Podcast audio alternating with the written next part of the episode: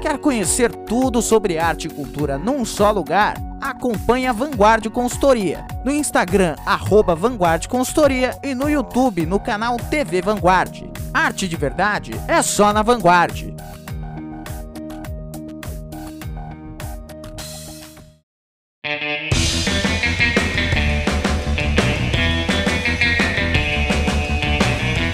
Matheus Marcolini e seja muito bem-vindo ao Resumo News, o podcast de notícias do Resumo Etéreo. Nesse podcast eu comento as notícias mais legais de passar para vocês no dia de hoje, hoje dia 17 de agosto de 2020. Vamos lá! O episódio de hoje ele vai ser um pouco mais ligeiro, ele vai ser na verdade bem pequenininho, porque hoje é aniversário do meu pai. Então eu não vou ficar muito tempo editando o, o episódio. O episódio de hoje só tem duas notícias. A primeira notícia é do G1. PF conclui não haver provas de trecho de delação de Palocci que envolve Lula e BTG. Notícia assinada pela Thaís Caniac e pelo RPC Curitiba e G1 do Paraná diz que, vamos lá, é, a Polícia Federal de São Paulo concluiu que não tem provas em trecho da delação é, premiada do ex-ministro Antônio Palocci, ex-ministro do governo Lula, em que ele citou o ex-presidente da República e o banco BTG Pactual é, SA. Né? No documento, o delegado federal Marcelo Férez Daher ele afirmou que os fatos relatados pelo Palocci foram desmentidos por todas as testemunhas, declarantes e por outros colaboradores da justiça. Inclusive, o relatório final da PF foi divulgado pela revista uh, Consultor Jurídico no domingo, ou seja, ontem, e a RPC também teve acesso ao documento assinado no dia 11 de agosto. Segundo o delegado, os colaboradores que desmentiram o Palocci aparentemente não tinham prejuízo algum em confirmarem a narrativa de Palocci caso entendessem ser verdadeira. Vou abrir aspas aqui para um trecho do relatório.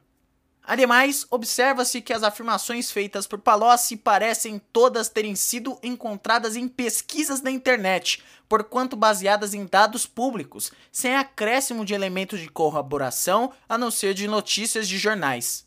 A delação do Palocci foi fechada em 2018 e tem 34 anexos. No anexo que foi desacreditado pela PF, o Palocci relatou que o banqueiro André Esteves movimentou no BTG, o banco, em nome de terceiros, valores recebidos pelo Lula em crimes de corrupção e caixa 2. Em troca, ele teria recebido informações privilegiadas do governo sobre a mudança da taxa Selic, por exemplo, que permitiu que tivesse lucro, blá blá blá blá blá, blá em campanha do PT. Só que isso aqui é tudo mentira porque não tem comprovação. Uh, uh, o que o Palocci disse, ele disse baseado em matérias de jornais. O delegado ainda explicou que notícias jornalísticas foram suficientes para iniciar o inquérito policial, mas eles parecem que não foram corroboradas pelas provas produzidas. Então não será dada continuidade ao procedimento penal. É, nesse, nesse caso, é, o caso ele não pode ter andamento, porque não tem comprovação aí é, de fatos, né? não tem provas.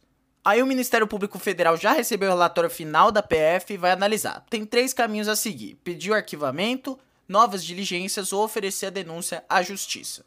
Bom, a defesa do Palocci disse que tem uma prova de que comprova a veracidade da colaboração do Palocci. Eles dizem que tem uma prova que eles vão mostrar. A defesa do ex-presidente Lula diz que a conclusão da PF de que o Palocci mentiu na delação para tentar incriminar o Lula é mais uma prova de que a Lava Jato atuou com clara motivação política e usou versões mentirosas de delatores para essa finalidade. E aí eu quero relembrar, refrescar a memória de você que está me escutando. Não sei se você lembra, mas uh, um dia antes, dois dias antes, na semana em que o, a, a, ocorreu a primeira, a, o primeiro turno da eleição presidencial de 2018, o Sérgio Moro soltou trechos da delação do Palocci. Só que entra a questão. A delação do Palocci é, foi uma delação baseada em notícias de jornal.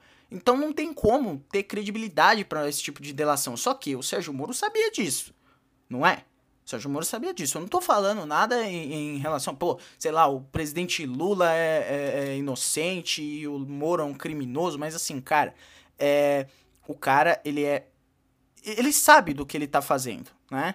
Ele é um, um, um, um ele era, no caso, um juiz muito experiente, né? Então, ele sabia do que ele estava fazendo. A, a, jogada, essa jogada da Lava Jato foi puramente política. E a Lava Jato em si, ela era muito mais, ela é ainda, né? uma, uma manifestação política do que realmente uma operação para combater o crime. Porque senão não teria tanta uh, ênfase no PT é, em relação a outros partidos. Se você vê, por exemplo, o, o Sérgio Moro e o Deltan Dallagnol falando sobre o, o FHC, que não devia investigar o FHC, porque é um cara que é a favor deles tal e tal.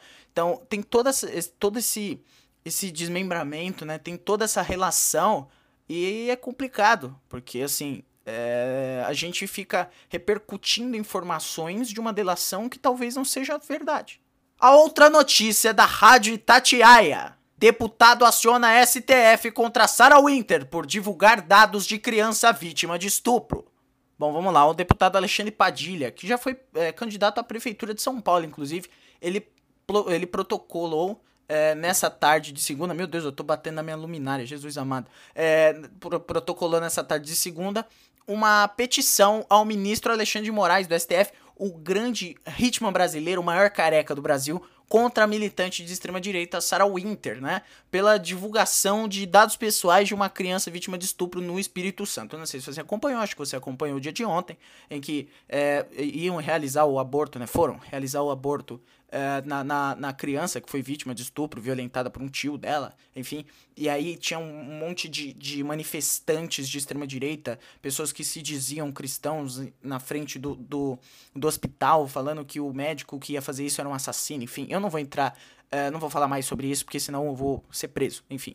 A Sara, ela tá cumprindo medidas cautelares. Ela tá usando tornozeleira eletrônica.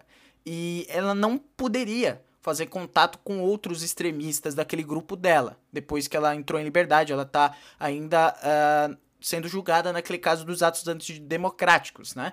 E aí ele, ela usou as redes sociais para divulgar tanto o nome da garota de 10 anos, que segundo a polícia era estuprada desde os 6 anos de idade, e também é, é, também divulgou o hospital onde foi feito o procedimento abortivo previsto em lei, né? Bom, bom reforçar, inclusive, que está é, tá previsto em lei esse tipo de processo abortivo e levou dezenas de religiosos ali, né? Enfim, conseguiu realizar tudo e aí a petição tá dividida em três pontos. análise quanto ao possível descumprimento da Sarah Winter das medidas cautelares, né? Porque ela tá de condicional, né? Ela tá com tornozeleira eletrônica, ela tá em prisão domiciliar. É, também tá para ser determinada a abertura de investigação para apuração de como a Sarah Winter, estando em cumprimento de medida cautelar, conseguiu acesso aos dados privados. Algumas más línguas dizem de que ela conseguiu isso com a Damares, a ministra, é, mas a gente não pode confirmar isso. Eu, pelo menos, não tenho essa fonte. Não tenho fonte nenhuma. Eu tô repercutindo, né? E também que seja determinada a abertura do procedimento investigatório para apuração da prática do delito do artigo 286 é, e afronta ao artigo 17 do Estatuto da Criança e do Adolescente. Eu vou, só para só confirmar, né? É, a divulgação do nome da paciente viola o artigo 17 do ECA, que assegura aí a preservação da identidade da criança. E assim, é, é enfim, é, é, muito cansativo viver no Brasil. Porque é, não, não era para estar tá acontecendo isso, né, cara? Não era para estar tá acontecendo isso. Bom, então é isso. Muito obrigado a você que acompanhou o episódio até aqui. Se você gostou, manda pros seus amigos. Se inscreve se você estiver escutando no YouTube. Se você estiver escutando algum dos milhares de agregadores de podcast ao redor do mundo, assina o feed para não perder os próximos episódios. Também não esquece de assinar o feed do outro podcast da família Smetec de podcasts ou República dos Bananas. E também assinar o feed do outro podcast que eu faço, o Vanguard Entrevista da Vanguard Consultoria. Muito legal. Eu recomendo que você acompanhe. É isso, eu vou ficando por aqui. Começou a semana. Boa semana para todo mundo. Uma semana iluminada. Beijo para vocês. Amanhã você me escuta um pouquinho mais. ¡Chao!